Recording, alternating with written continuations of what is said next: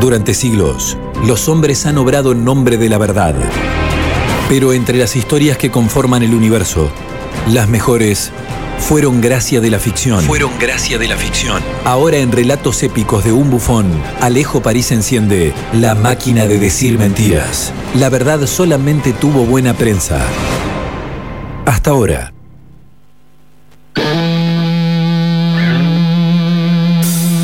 Hola a soy el león. Rugió la bestia en medio de la avenida.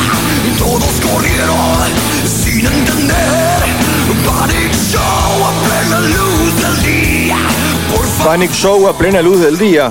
Eso fue lo que dijeron los periódicos al día después de la adaptación conocida como el episodio de la Guerra de los Mundos, o la adaptación conocida como la Guerra de los Mundos, efectivamente llevada adelante por un muy joven Orson Welles. Sí, sí, el mismo que luego sería conocido mundialmente por haber llevado adelante una de las piezas maestras del cine mundial o del cine hollywoodense, si no queremos ser tan ambiciosos como el término, detrás de eh, largometraje conocido como The Citizen Kane o El Ciudadano Kane. En aquel momento, incipientes 23 años tenía Orson Welles que llevaba adelante el ciclo conocido como The Mercury Theater on the Air o el Teatro Mercurio en el aire en español en la Columbian Broadcasting System, la emisora, ¿no? Donde se emitía este ciclo que alguna cosita de relatos épicos de un bufón puede llegar a haber tenido, ¿no? O, o- o que nosotros le hemos imitado en esto de contar historias, profe. No, no, ellos tenían de nosotros, seguramente. Sí, sí, alguien viajó en el tiempo y le dijo, estos chicos están haciendo algo muy interesante, vamos, Claro. Orson, metele con esto. Eh, lo cierto es que los días domingos, a partir de las 20 horas, en la emisora conocida como la Columbian Broadcasting System, de Mercury Theater on the Air llevaba adelante diferentes adaptaciones de clásicos de la literatura universal. Allí se habían dado cita y habían desfilado La Isla del Tesoro de Robert Louis Stevenson, Los Miserables de Víctor Hugo, entre otras grandes historias, por ejemplo, 20.000 leguas de viaje submarino de Julio Verne. Pero el 30 de octubre, el domingo 30 de octubre del año 1938 a las 20 horas, la obra elegida sería, ni más ni menos, que un disfraz para la radio.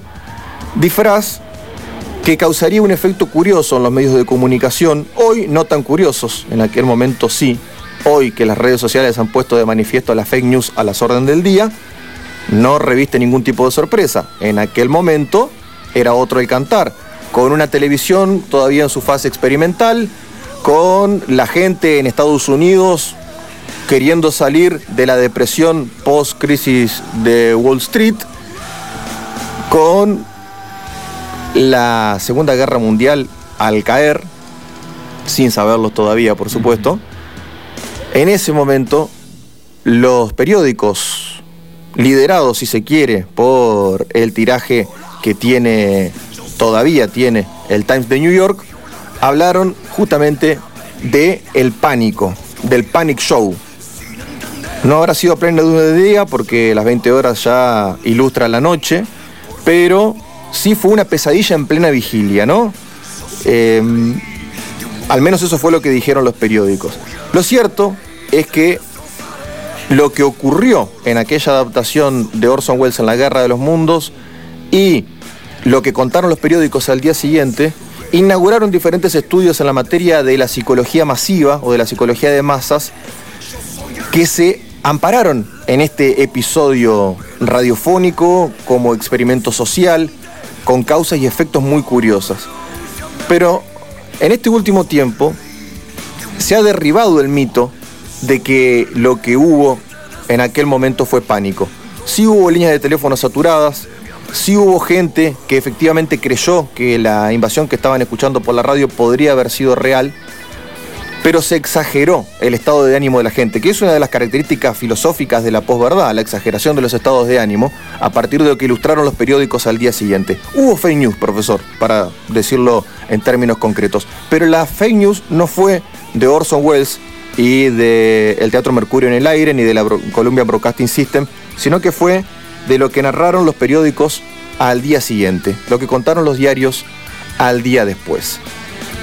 La gente creyó efectivamente que podía ser real porque estaba hecho para que pudiera ser real. La hibridez de los géneros radiofónicos fue algo que caracterizó a este episodio conocido como la Guerra de los Mundos, en donde se llevaba adelante una supuesta transmisión en vivo de índole musical que era interrumpida a intervalos por supuestos flashes informativos que empezaban a narrar la invasión marciana, escrita por Hibbert George Wells y publicada en el año 1898, a fines del siglo XIX, en la novela justamente que le da origen a esta adaptación, La Guerra de los Mundos, ¿no? Eso hizo que la gente pudiera creerle un poco más, ¿no? Que fuera más verosímil. Es curioso el concepto de verosimilitud porque habita entre la ficción y la realidad. Y es paradójica la relación que tiene la ficción y la realidad porque una ficción será mejor en tanto más creíble sea, pero se caracteriza justamente por no ser real. ¿no es cierto? Sí. Entonces es como un juego histérico el que propone la ficción en tanto de la realidad. Mientras la ficción mejor se disfrace de realidad, mejor será, más creíble será, más efectos reales tendrá. Entonces, este episodio archiconocido denominado La Guerra de los Mundos fue ilustrado de una determinada manera por los medios gráficos al día siguiente, en donde hablaban de un pánico que se había producido, que inclusive había llevado a la gente a copar las carreteras y las rutas y los puentes que unían a New York y a New Jersey con Manhattan eh, y que efectivamente se habían saturado producto de la psicosis colectiva que ilustraban estos periódicos. Orson Welles se vistió de genio maligno, decía yo, a partir de la metáfora que utiliza René Descartes para ilustrar la hipótesis del cogito ergo sum, del pienso luego existo, donde él dice que eh, tengo que dudar de toda, tengo que dudar de todo lo que yo incorporo, de todas las pruebas que yo incorporo a través de los sentidos, porque los sentidos me pueden engañar, porque hay, y lo ilustra de manera metafórica, ¿no? Un genio maligno que quiere engañarme, que me hace creer que estoy en realidad cuando en realidad estoy en error, ¿no? Que me hace creer que estoy en certidumbre o en certeza cuando en realidad estoy en error. Y entonces allí René Descartes llega a que lo único de lo que no puede dudar es de la duda misma y esa es la certeza de su existencia. Dudo, como sé que dudo, sé que existo. Pienso, entonces existo. Cogito ergo sum, ¿no? La duda metódica de René Descartes y entonces Orson Welles se disfrazó del genio maligno que hace creer una cosa y en realidad es otra con esta adaptación de la Guerra de los Mundos.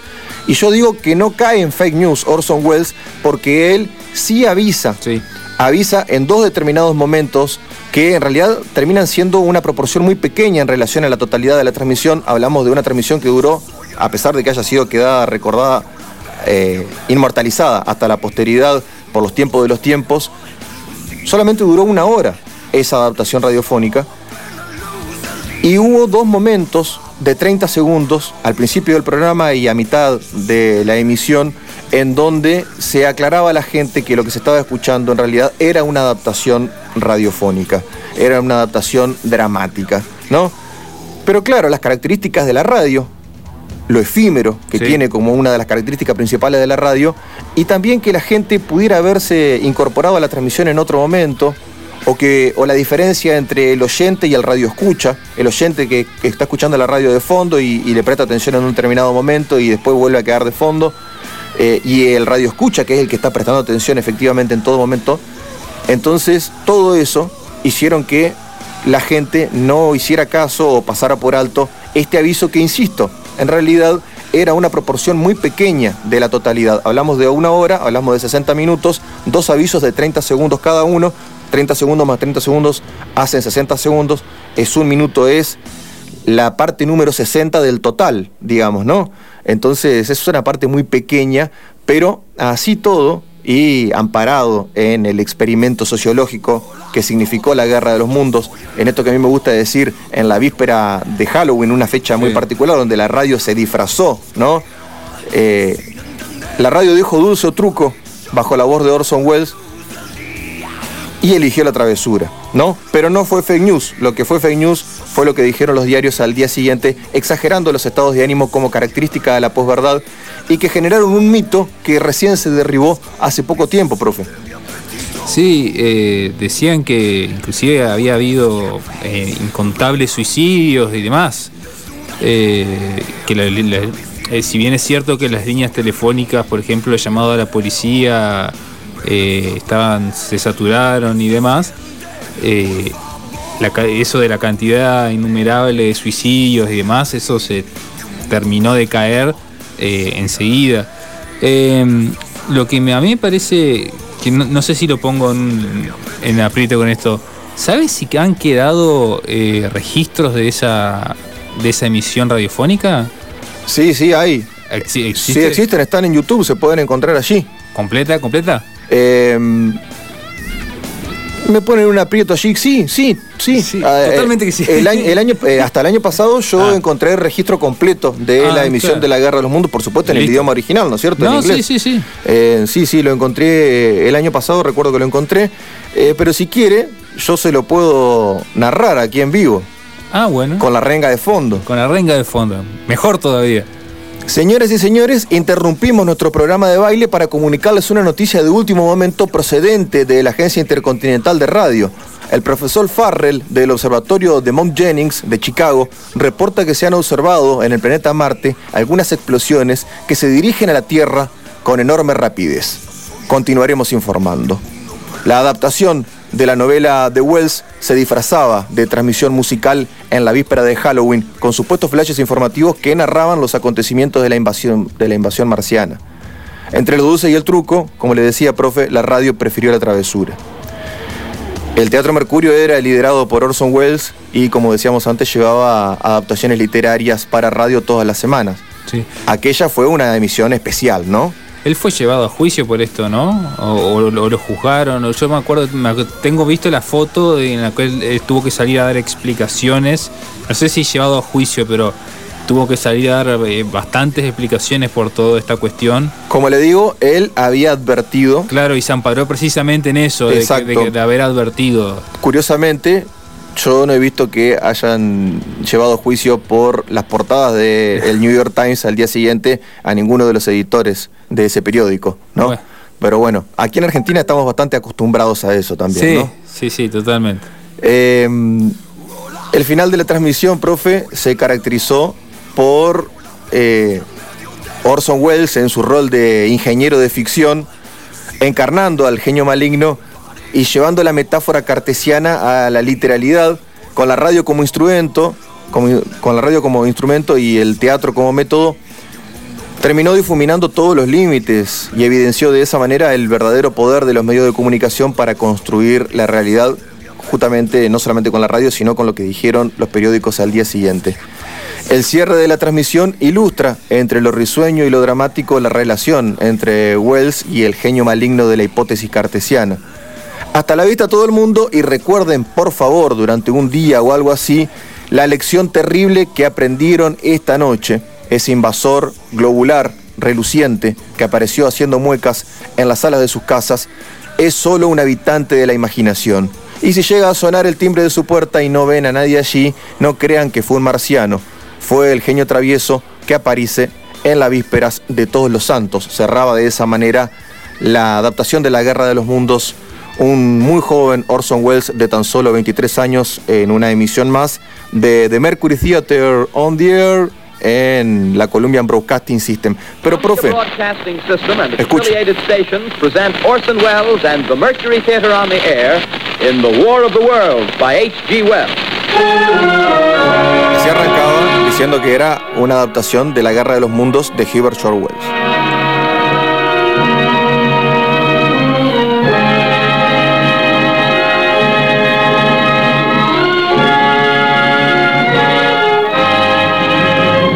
Gracias, Chino. Gracias, gracias por ese momentito ilustrativo. Eh, siempre al pie del cañón el chino allí para, para darnos una mano con la ilustración sonora. Eh, esto, esta historia tiene un epílogo, profe, porque así como inspiró diferentes experimentos en materia de psicología masiva y del estudio de los medios de comunicación, también inspiró futuras emulaciones de esto. Por ejemplo, Radio Quito, 11 años después, en el año 1949, quiso llevar adelante una adaptación de la Guerra de los Mundos. Nada podía, podía salir bien después de este antecedente, imagínese. Pero es paradójico. Usted sabe que a mí me encantan las paradojas. Como buen lector de Borges, me encantan las paradojas. Y para cerrar este segmento de ficciones en el día de hoy en Relatos Épicos de un Bufón, lo vamos a hacer con este epílogo. Radio Quito pertenecía a un grupo de medios donde eh, era el mismo dueño de Radio Quito, el dueño del periódico El Comercio, de esa ciudad también, ¿no? En la capital ecuatoriana. la voz de la capital. Ahí lo tiene. No, tenemos, tenemos el MVP, ¿eh? El chino es el MVP. Radio Quito llevó adelante una adaptación de La Guerra de los Mundos en el año 1949, 11 años después de lo que fue el episodio de La Guerra de los Mundos de Orson Welles. Según un informe de nuestros reporteros, una inmensa bola de humo y fuego ha descendido sobre la ciudad de La Tacunga. Los ciudadanos muy confundidos han visto con asombro cómo al disiparse la nube dejaban ver unos grandes discos plateados Radio con Quito, brillantes la luces. voz de la capital. Actitud, Bueno, esos- La, esta emisión dura 20 minutos nada más y emerge la tragedia. Manifestantes lanzan piedras e inclusive combustible al edificio donde funcionaba la sala de redacción del periódico El Comercio y de Radio Quito.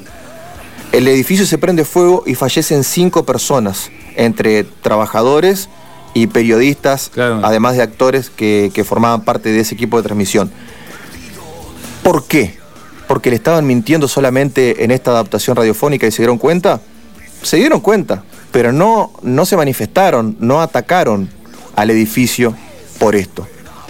Sino que el periódico El Comercio, durante la semana previa a esa adaptación radiofónica, había sembrado fake news de diferentes avistamientos extraterrestres de objetos voladores no identificados en la parte de las Islas Galápagos y en otros lugares, como si fueran noticias sueltas, tratando de sembrar justamente el escenario propicio para que pudiera tener mayor verosimilitud el episodio de la adaptación radiofónica. Dos más dos son cuatro, dijo la gente que estaba del otro lado, con el antecedente de Orson Welles todavía muy fresco, y se generó toda esta bataola que termina con el saldo de, bueno, un, un- saldo millonario en cuanto a daños materiales en ese edificio, pero el daño irreparable de los cinco fallecimientos en esta tragedia, recordada como la tragedia de Radio Quito. Fíjese que fue todo lo contrario, por eso es paradójico.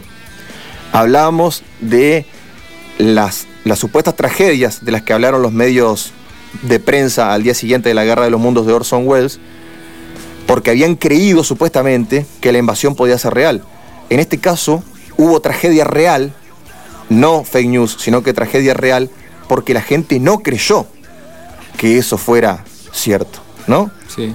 la paradoja de la tragedia de Quito como epílogo de el episodio conocido como La Guerra de los Mundos, uno de los párrafos históricos que ha escrito la radio en sus más de 100 años de historias. Hoy en La máquina de decir mentiras, en ficciones, en relatos épicos de un bufón.